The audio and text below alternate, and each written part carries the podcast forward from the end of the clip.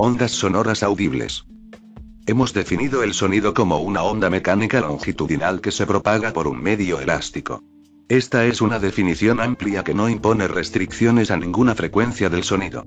Los fisiólogos se interesan principalmente en las ondas sonoras que tienen la capacidad de afectar el sentido del oído.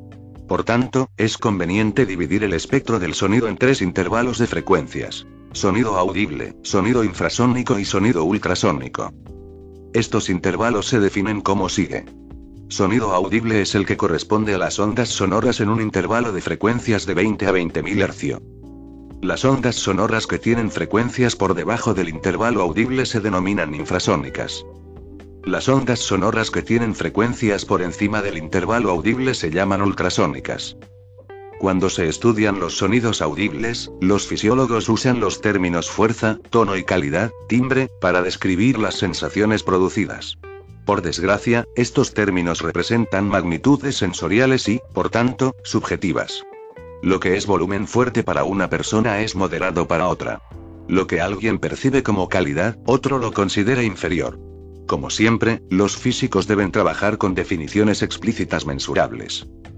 Por consiguiente, el físico intenta correlacionar los efectos sensoriales con las propiedades físicas de las ondas. Estas correlaciones se resumen de la forma siguiente. El efecto sensorial es fuerza o volumen y la propiedad física que corresponde es intensidad. El efecto sensorial es tono y la propiedad física que corresponde es frecuencia. El efecto sensorial es timbre o calidad y la propiedad física que corresponde es forma de la onda. El significado de los términos asociados al efecto sensorial puede variar considerablemente de uno a otro individuo. Los de la propiedad física son mensurables y objetivos. Las ondas sonoras constituyen un flujo de energía a través de la materia. La intensidad de una onda sonora específica es una medida de la razón en la que la energía se propaga por cierto volumen espacial. Un método práctico de especificar la intensidad sonora es en términos de la razón con que la energía se transfiere a través de la unidad de área normal a la dirección de la propagación de la onda. Puesto que la razón a la que fluye la energía es la potencia de una onda, la intensidad puede relacionarse con la potencia por unidad de área que pasa por un punto concreto. La intensidad sonora es la potencia transferida por una onda sonora a través de la unidad de área normal a la dirección de la propagación. La intensidad del sonido audible apenas perceptible es del orden de 10 a la menos 12 watts sobre metro cuadrado. Esta intensidad, que se conoce como el umbral auditivo, ha sido adoptado por expertos en acústica como la intensidad mínima para que un sonido sea audible. El umbral auditivo representa el estándar de la intensidad mínima para que un sonido sea audible. El intervalo de intensidades por arriba del cual el oído humano es sensible es enorme. Abarca desde el umbral auditivo hasta una intensidad de 10 a la 12 veces mayor.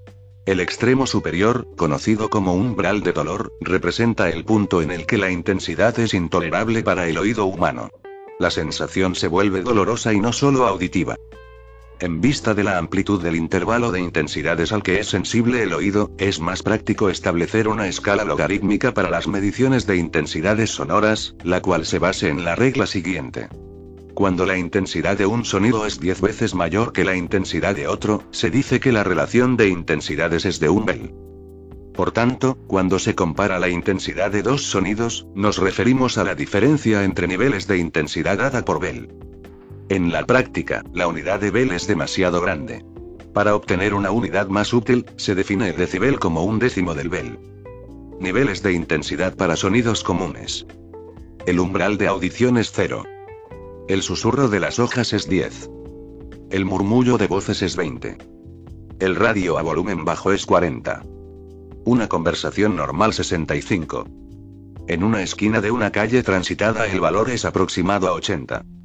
En el transporte subterráneo es de 100. El umbral de dolor es 120. Finalmente un motor de propulsión es de 140, 160. El efecto de la intensidad en el oído humano se manifiesta en sí mismo como volumen. En general, las ondas sonoras más intensas son también de mayor volumen, pero el oído no es igualmente sensible a sonidos de todas las frecuencias.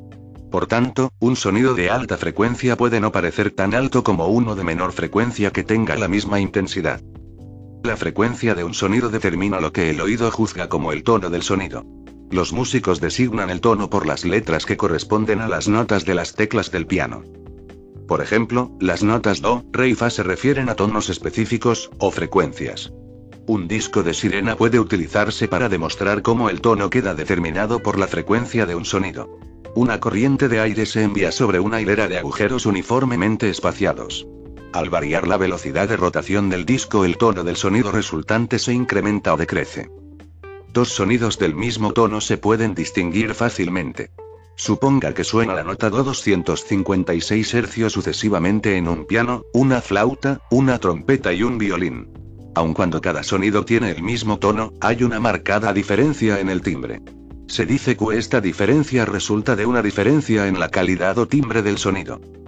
En los instrumentos musicales, independientemente de la fuente de vibración, generalmente se excitan al mismo tiempo diversos modos de oscilación. Por consiguiente, el sonido producido no solo consta de la fundamental sino también de varios armónicos. La calidad o timbre de un sonido se determina por el número y las intensidades relativas de los armónicos presentes. La diferencia en calidad o timbre entre dos sonidos puede observarse en forma objetiva analizando las complejas formas de onda que resultan de cada sonido. En general, cuanto más compleja es la onda, mayor es el número de armónicos que contribuyen a dicha complejidad. El tono, es decir, la frecuencia del sonido de cada uno de los instrumentos de la figura es el mismo y, sin embargo, los sonidos son muy distintos, ya que difieren en calidad o timbre.